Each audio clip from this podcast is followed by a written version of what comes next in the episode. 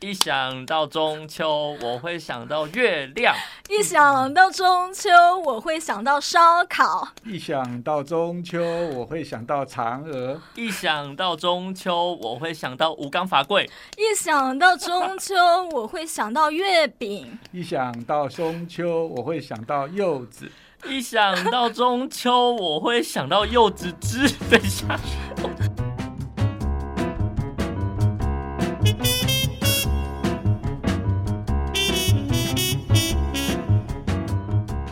我是多用心新闻荧光笔的企划主持之一尾鱼，嗨，大家好。我是呃企划主持 Nancy，Hello，大家好。我是另外一位主持人 Roger。呃，我们今天的这个直播呢，其实就是要陪大家一起来提前过中秋。对于这个中秋的由来啊。哎，我查了一下这个 wiki 哦，发现说哦，其实中秋最早是出现在周礼，然后呢，呃，就有句话说“仲秋之月养衰老，行迷粥饮食”，其实就是在讲说呢，在秋天。哦，中秋这个呃季节的时候呢，其实是可以吃粥、顾这个肠胃养生的时节。后来延伸到这个明清时节的时候呢，其实就是阖家赏月一个庆团圆的节日了。对，所以那个正正史的文本上面，其实就是明朝的这个正德的江宁县志上面有写到：中秋月，南京人必赏月，阖家赏月称为庆团圆。那起跟他大家讲这个比较正式的，比较硬邦邦的。对，对，那我小时候就说哦，中秋月，中秋节怎么来的？Uh huh. 中秋节其实很简单，就是因为以前呢，啊、呃，地球上面看上去有十个太阳，所以后来就出现了一个英雄。为什么？因为那个太阳很热嘛，嗯，就旱灾啊，就一直蒸发，嗯、然后所以呢，就出现一个叫后羿，那个神力啊，就拿了他的弓就一射。哦，一只一个太阳就掉下去，掉地上就变成乌鸦，嗯、再射一个，再掉第二个 啊，射到第九个的时候，准备射第十个的时候，人说不行，不能再射，再射以后就没有日月，没有没有白天晚上，对，所以就射下了九个太阳。后来呢，射下九个太阳以后呢，这些这个传说中这些民众就很爱戴他嘛，就推举他成为王嘛，嗯啊，但是他就好大喜功嘛。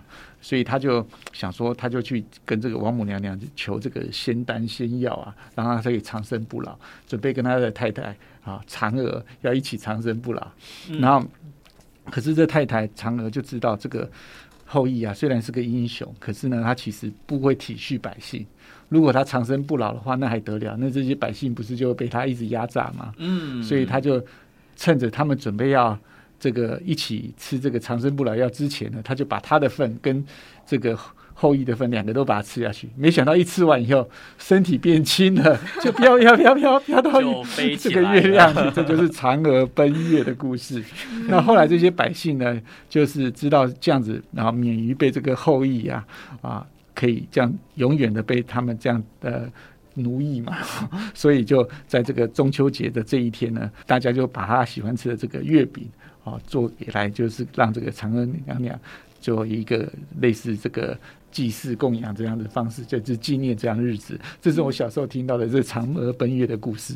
其实以前中秋节我不会听到特别有什么中秋节的故事，对，就只有嫦娥奔月啦。除了这个之外，对，所以你要跟大家介绍另外一个。对，我要跟大家介绍另外一个，就是我刚刚说吴刚伐桂，但是其实我具体来说也不知道为什么他要去伐桂。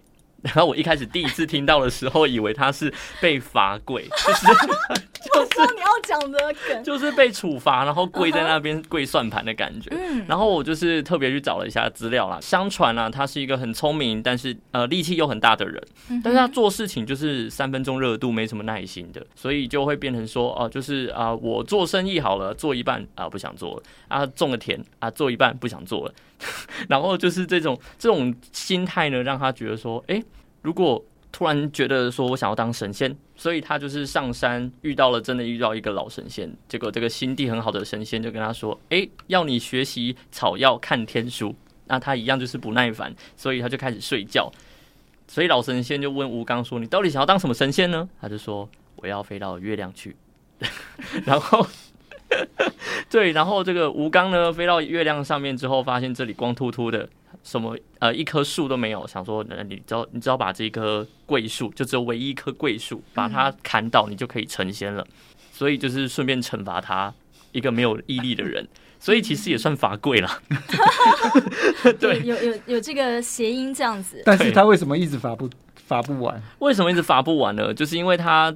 一直都在偷懒休息，然后那个桂树呢就会长回来，所以就是一直在惩罚他。如果他毅力坚定一点，或许就砍下来了。所以江山易改，本性难移。没错，我们要好好的克制自己，不要像吴刚这样子，不然永远就孤独在那个广广寒宫啊。没错，没错，没错，就是这个样子。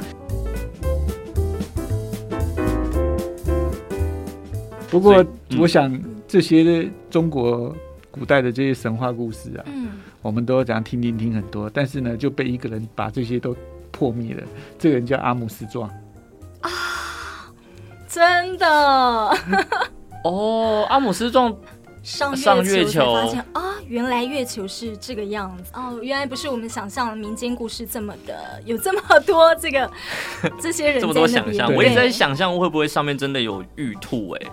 不过看起来就没有，因为这个阿姆斯壮那时候他们登陆的时候，就整个都把这个画面拍给我们看嘛。而且最近这个美国也开始重启它的登月计划。嗯啊，那可能在不久的将来啊，过几年后，也许我们又可以看到新的这个呃登月上面带来的新的这些风貌，我们可以比较一下跟当时有什么不一样。对，不过讲到中秋的话，就是我想很多这个游子哦都会返乡，因为中秋刚讲到是一个庆团圆的日子，哎。嘿，hey, 这个尾鱼，你是不是这一次也是有准备提早要返乡？哦，oh, 对啊，因为就是礼拜五的时候是哎礼拜六中秋节嘛，所以礼拜五会有弹性放假。嗯哼，那当然就是礼拜四的晚上就会搭高铁回去了。嗯，但只是那个高铁票真的是有够难抢的。不过你要感恩哦，你想想看，为什么中国的三大节气呢？嗯，啊，不管是这个端午、过年、中秋，嗯，啊会。那么长的注重视，是因为以前才不像现在，还有火车，还有高铁。虽然那个坐一下你好像很难抢票，可是你看，你可以几个小时就可以到你家。以前的人如果到外地去工作，他回到家恐怕需要好几天呐。哦，对，以前的人那个交通工具没那么发达。对，所以你想说，刚刚那讲说这个庆团圆为什么那么重要？其实，在以前如果不是在家里附近。工作的不在同一个村落、同一个村镇工作的时候，在外县市，他光光这样来来回回就要很久，而且以前又不像现在还有个电话、手机，对不对？万一在外地遇到什么不测啊、生病啊，有的时候是非常困难去跟这个自己的家人去去联系的。所以这种呃温情，在以前为什么三大节为什么那么的注重？我想这也是一个来由。所以你。我不要在那个 complain 不好 买票了。其实哈，如果你把天天都当中秋节的话，那你的妈妈家人一定更开心。对，可是我我也想要天天都在台南，但是我还是得要工作，所以没办法。嗯，那你到底买票是有多困难呢？我因为我我就是从小就在台北，我真的很好奇，就是北漂的人到底是就是呃，新闻会跟你说，哎，这个礼拜记得要抢票喽。嗯，然后在抢票的过程当中，在呃，就是呃，他会跟你说记得要抢票，那就跟你说这一天，那我们要在这一天的凌晨十二点等待，等待十二点，然后按下送出钮，但是按下去的瞬间呢，就会宕机，是伺服器宕机。那整个伺服器宕掉之后呢，他就会跟你说，请不要重新整理，正在帮您就是重新重新导向这样子。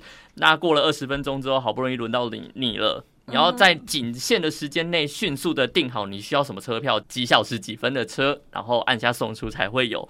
但有可能你又慢一点点，又没有了。所以你是真的有这个深刻体验？真的啊，真的啊，真的啊。不过我想也是要体谅了，因为在这种。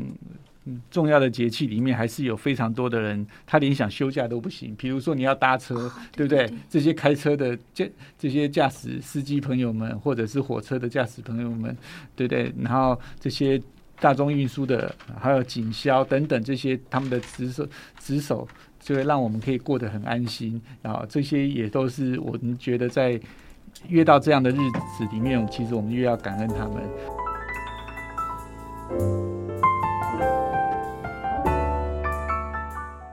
好，庆团圆之后呢，哎，大家会想要做什么呢？呃，中秋节会有一些怎么样的一个民间习俗呢？烧烤。嗯。其实哈，呃，这个还是要正式听一下。其实烧烤不是这个传统留下来的这个习俗。嗯。烧烤是被商业推推举的，就是。以前有一个酱油的厂商啊，他推了一个广告，很成功。这个成功叫做“一家烤肉万家香”。然后呢，就是被他这样子慢慢慢慢，也，也不知道为什么，在那个年代他就被广泛的这个呃，大家被洗脑。嗯，所以好像到那个时候，大家就要开始去做烧烤。嗯，对。那当然，其实烧烤这件事情上上来讲呢，我觉得大家会喜欢有一个原因，是因为它。必须要持续的比较久，所以你其实可以在亲子家里啊团圆啊，可以大家可以跟边吃啊边聊天边谈这个。可是其实烧烤这件事情，老实讲，它不是一个很健康的东西。嗯，对。那我觉得我们要团圆，要跟自比较久没有碰到的长辈、亲戚、晚辈含蓄含叙旧啊，或者是讲一些东西啊，让父母安心啊等等这些的事情的时候，倒不一定要在烧烤这个情况下了。嗯，对，因为基本上很多的食物啊，哈、哦，食材啊，就令我们觉得很健康的，比如说像地瓜这些东西，你只要烧烤的超过一百多度，烧个几十秒，其实它很多东西都会产生致癌物质。嗯，哦，所以这些东西其实大家都要很注意的。嗯，啊、哦，更何况它烧烤产生的这些烟呢、啊，又造成了 PM 二点五。嗯，哦、的确是。对对对，所以我觉得。也许随着这个时代的这个进步，我们可以调整一下当初被这个厂商所 广告洗脑的这个饮食的 这个流行，嗯，好，我们把它转换成更健康的流行。因为我相信全家一起吃饭都会希望自己的家人、自己的儿女可以吃得更健康，所以我们也其实可以选择更多的选择。哦，那更何况今年还有所谓的这个。疫情的情况下，嗯，没错，对，那很多的地方其实他也是希望大家不要做这件事情，嗯，啊，避免这个空气啊、飞沫的这些传染，是，其实是呃，也是一种风险，嗯，对。其实全台湾的这个空污其实是蛮严重的嘛，嗯嗯，对，那我们没有必要再去增加更多的空污进来了。嗯，对，而且烧烤来讲的话，其实它那个炭火啊，不管它烧完有有的时候是完全燃烧，有时候会不太完全燃烧。嗯，它产生的二氧化碳也好，一氧化碳也好，虽然在空旷的地方，但是它其实也是另外一种温室的气体。哦，所以我觉得是至少不要过度了。哦，我觉得是这样，然后。也鼓励大家吃健康啦。嗯，对，没错，没错。刚讲到空屋啊，就是其实环保署有规定，对不对？呃，你在骑楼下或在有一些地方，其实是不能够做烧烤的。帮大家整理一下哈，如果你在呃骑楼烧烤的话，环保局有特别说，呃，如果你被检举露天燃烧，然后又劝导不听的话，可以依据空屋法罚一千二到十万元不等。很可怕，你只是考虑 你的邻居，如果觉得哦你在空屋，那，他就会检举你。对，但如果另外一个，因为大家会考通宵嘛，嗯，如果你考到凌晨啊，被邻居检举说你是在喧闹的话，社会秩序维护法罚六千。所以大家小小声一点点，就是要付出的代价蛮大的。对，没错。呃，今年也是因为台北，它也有寄出一些规定，说河滨公园它也禁止烧烤了。为什么呢？因为疫情啦。所以呢，违反的话也会依照公园管理自治条例罚一千二到六千元不等。对，我觉得就是现呃最近因为疫情又有点。呃，起来嘛，对，所以其实大家要去注意的，也有一些医生、专家学者在给我们一些提醒嘛。哦，有提醒到，就是说中秋烧烤四不可以。嗯，对，不能跟啊、呃、跟不特定人士一起烧烤，因为其实你不知道这个疫情。对，然后跟没接种疫苗的高危险族群一起烧烤也是蛮危险的。嗯 然后跟呃有症状的人一起烧烤 也是有点危险的。然后跟呃口沫横飞、不爱戴口罩的人一起烧烤，或是不爱洗手的人一起烧烤，也是很危险的。没没没对，那三可以哦。这边也提醒大家，嗯、就是跟这个熟悉的人一起烧烤，嗯，然后跟接种过两三剂疫苗的人一起，还有呢，戴好口罩、勤洗手的人。对，所以其实就是做好自身的防护了。嗯，我觉得这也是保护自己，也保护家人嘛。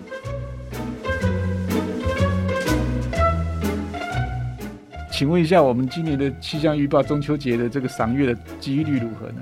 呃，看不看得到月亮，这个大家每年都很关心。对，恭喜大家。今年的几率非常的高，因因为气象局说呢，这个中秋连假五六日嘛，哈、嗯，各地的天气都是晴到多云哦，嗯、所以呢，有一定的这个几率可以赏月，尤其是西部地区，对不对？没错没错，但是因为花东地区还有离岛地区的话，云量稍多一点点，几丝丝的，所以呢，呃，西半部的朋友好像还是比较有福一点点。可以看到月亮，哦、但是呢，因为太平洋它还有一个热带低压在扰动当中，是不会影响到廉价了。但是廉价期间是它增强的关键，所以有可能廉价放完之后，可能还会继续放台风假也说不定。所以大家还是要时刻时时刻刻注意一下这个叫做梅花台风的、哦、对是否会形成。所以大家应该也要避免到海边啊等等的地方。没有错，对。说到月亮啊，我每次这个中秋节，我都会担心自己的脸会变得跟月亮一样圆了。我也很担心。啊，这点 我好像比较不担心。你不太吃月饼啊？还是哇，天生就瘦？没有啦，我还是会吃啦。只是呃，老实讲，当然是越吃越少了。因为、嗯、呃，月饼其实是一个很高热量、高油的东西。嗯、没错。哦可是有时候真的没办法哎，因为有时候就是亲友会送一堆，然后你又觉得说要惜福掉啊，对，所以就只能把。所以你要慢慢吃啊，然后要分着吃啊，不要一个人吃啊。那到底月饼的热量有多高？我们查到的这个几个资料，比如说广式的这个呃莲蓉呃双黄莲蓉月饼的话，它一个要七百九十大卡。相当于十九颗方糖，十九颗方糖也太多了吧？所以你就知道，你吃一个月饼，果真月饼不会让我失望，而且吃了又不会饱，就觉得如果它可以当饭吃，那就算了。所以也事实啊，所以最好是一个月饼来多分点吃，然后也可以看一下它大概是啊、呃、这个标示。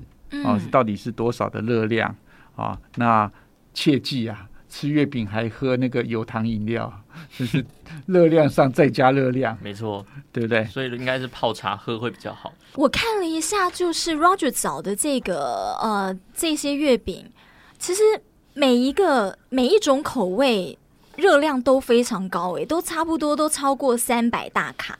然后像你刚刚讲那个是七百多，对。然后像广式五仁蛋黄月饼也是六百大卡，对，很可怕哎。像那个我们家小女儿最喜欢吃的冰淇淋月饼，一个也要两百八十九大卡，所以我们就大家就是好好的分享。嗯，哦，这个我觉得可以分吃啊，可以这些东西都是一个好处，就是至少你看，嗯，我们都很多的家人。对，可以这样聊天，哦，吃吃吃月饼，谈谈心，对不对？嗯、其实，在这世界上有很多的人，其实的长辈也好，独居也好，他在这种节庆的时候，反而是孤零零一个人过。对，很多独居长者，我查一下，就说哇，全台湾哦，现在的那个独居长者，有他以宅一一间一间房子，然后独居的这样人口来算，是六十五点六万宅。其实真的很多哎，你一宅一人，那那就等于是六十五点六万人了。对对，所以很多独居长者，就像 Roger 讲，在呃这样的佳节，反而他们是一个人。全台各地有很多的慈济志工，其实他们会利用这个时间去关怀法亲家人。对，有人讲说每逢佳节倍思亲嘛，嗯，那他没有这个，他反而到佳节的时候，因为他独居。反而会让他更孤寂啊！这时候其实很多的这个志工在这个时候就发挥很多的力量。对，那像是呃，在北部呢，淑娥师姐就说，他们在九号的时候，社区的志工们会一起去这个偏远山区遛龟，来关怀独居长者，然后送上中秋的礼物，这样。然后呃，还有秋玲师姐啊，有讲说呢，诶，这个通常颜惠美师姑呢，在中秋的时候都会去荣民之家关怀。那我想。在这样的佳节里面，都希望每一个人可以过得平平安安。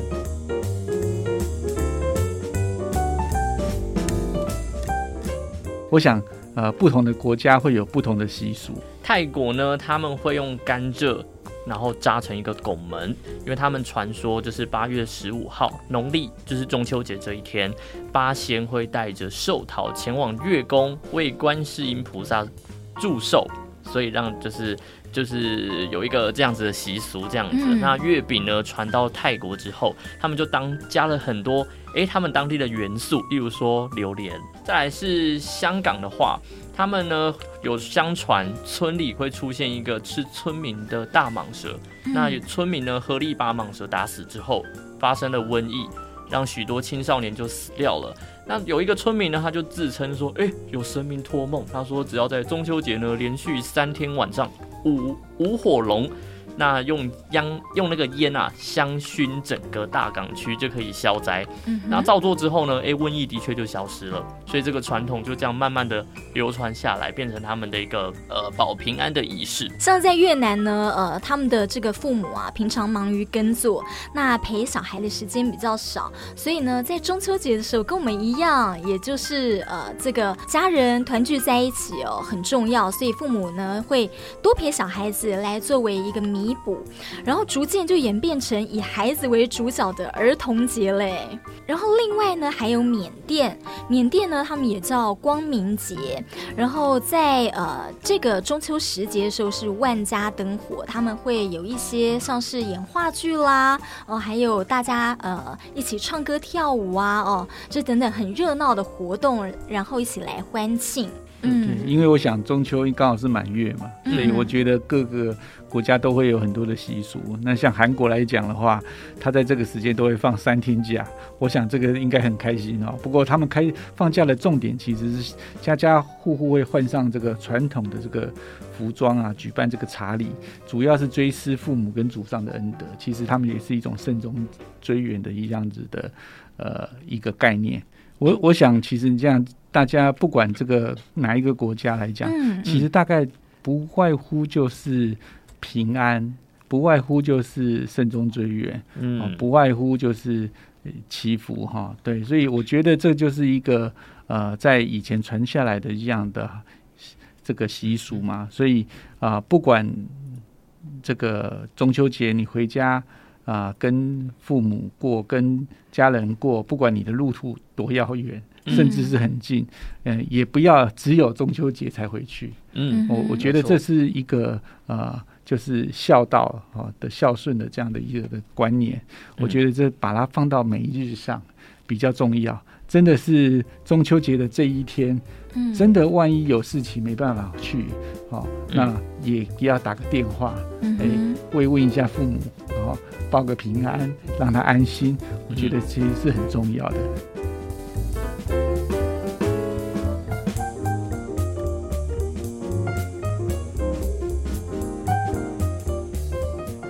这里是新闻荧光笔，我们就提供你中秋节的观点思考。嗯，拜拜，拜拜，中秋节快乐，中秋快乐。